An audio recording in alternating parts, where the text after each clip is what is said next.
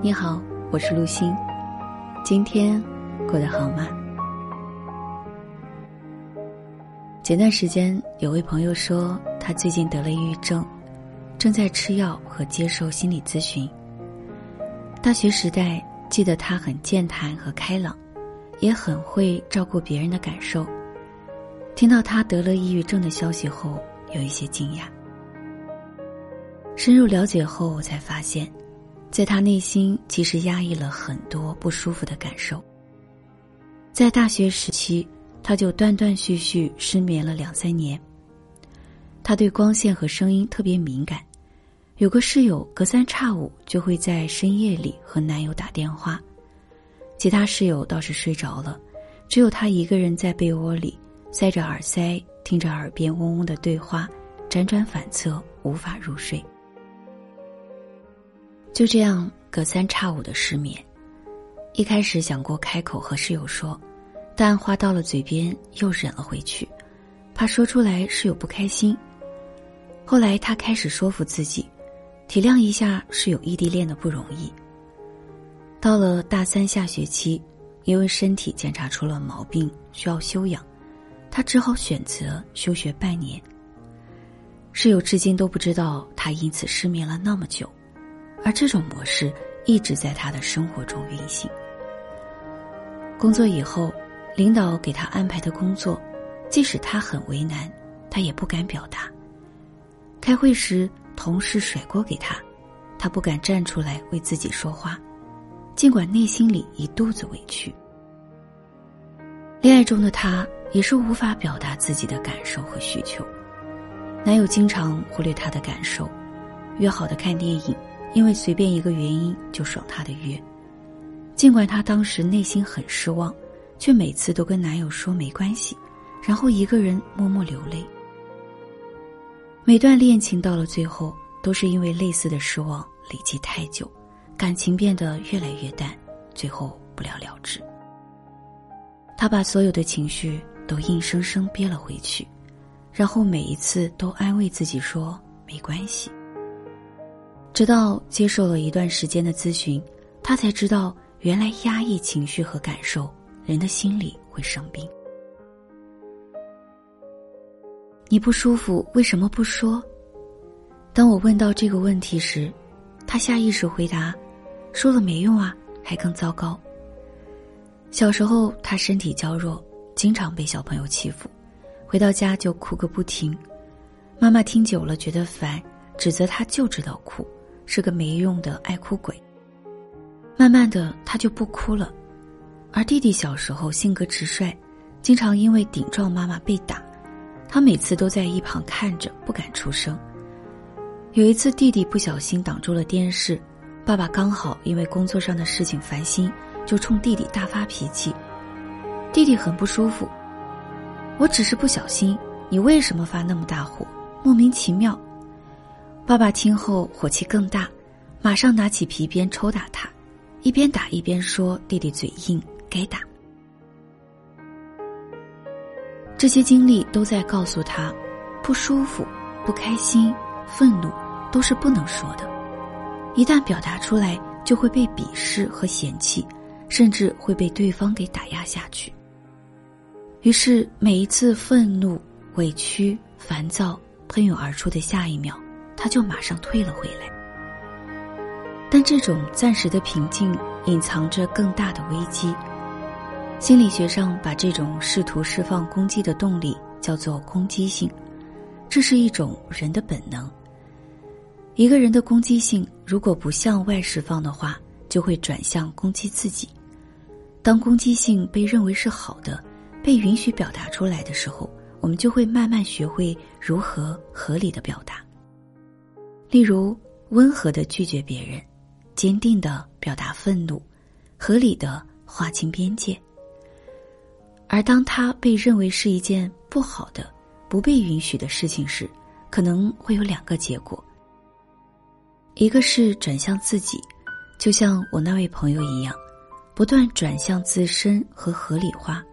长期压抑自己，最后心理出现问题。另一个结果是不合理的释放，这将会带来最大的摧毁或分裂。有一部很经典的电影叫做《黑天鹅》，女主角妮娜原本是一个乖乖女。妈妈当年为了生下她，放弃了自己的事业，并常常以这个理由干涉女儿的生活和决定，对她严加管控。他的表达是完全不被允许的。小时候每次上芭蕾课前，他总哭着不愿意进教室。但妈妈为了圆自己的芭蕾梦，一次次把他推了进去。有一次，妈妈买了蛋糕，他说自己现在不想吃，妈妈立刻变了脸色，拿着蛋糕要往垃圾桶里扔，吓得他赶紧道歉，然后一口一口把蛋糕吞了下去。妈妈喜欢不时的闯入他的房间，不让他的房门上锁，他需要隐私。但怕一说，妈妈又变脸，而不敢说。直到竞选了芭蕾剧《黑天鹅》的主角，他的生活才发生了转折。在这个剧里，他既要扮演优雅善良的白天鹅，又要扮演大胆火辣、敢爱敢恨的黑天鹅。在练习过程中，老师很敏锐的觉察到了他的问题：太乖，太假。不像是一个真实的人，始终没有释放自己的攻击性，跳不好黑天鹅。而不巧，他的竞争对手是一个敢于直面欲望、表达感受的人，所以他跳起黑天鹅非常有力量。在竞争对手的步步紧逼之下，他为了找到黑天鹅的感觉，学着释放内心那股压抑太久的汹涌情绪，他开始表达自己。在妈妈试图用放弃事业来绑架他时，他说：“那份事业是您二十八年前自己放弃的，不必再提起。”当妈妈再次进入他的房间时，他关门夹住了妈妈的手。等妈妈痛的把手伸回去之后，他找了根棍子堵住了门。当妈妈觉得他最近太疯狂，帮他取消了黑天鹅的表演时，他告诉妈妈：“我想去。”当压抑太久的攻击性一旦释放，变成了一发不可收拾的破坏力。他在表演前和竞争对手吵了一架，意外向竞争对手的肚子捅了一刀。等到了舞台结束，他看到自己血淋淋的肚子时，才发现那个充满攻击性的竞争对手，不过是自己分裂出的一个人格。因为从小被压抑的情绪日积月累。在这一场芭蕾剧中彻底的释放，却带着强大的破坏力。而最好的结果是从小就能够被允许释放真实的自己。所有的负面情绪都具有黑色的生命力，越是压抑，能量越强大。当黑色的生命力能够被我们看见和允许，就能经由我们的爱。转化成白色的生命力，允许、接纳和理解，可以让带有破坏的攻击性变成积极的生命力。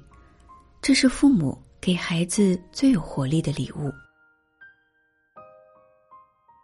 电影《怦然心动》中有这样一个情节：女儿有一天发现自己心爱的梧桐树要被锯掉。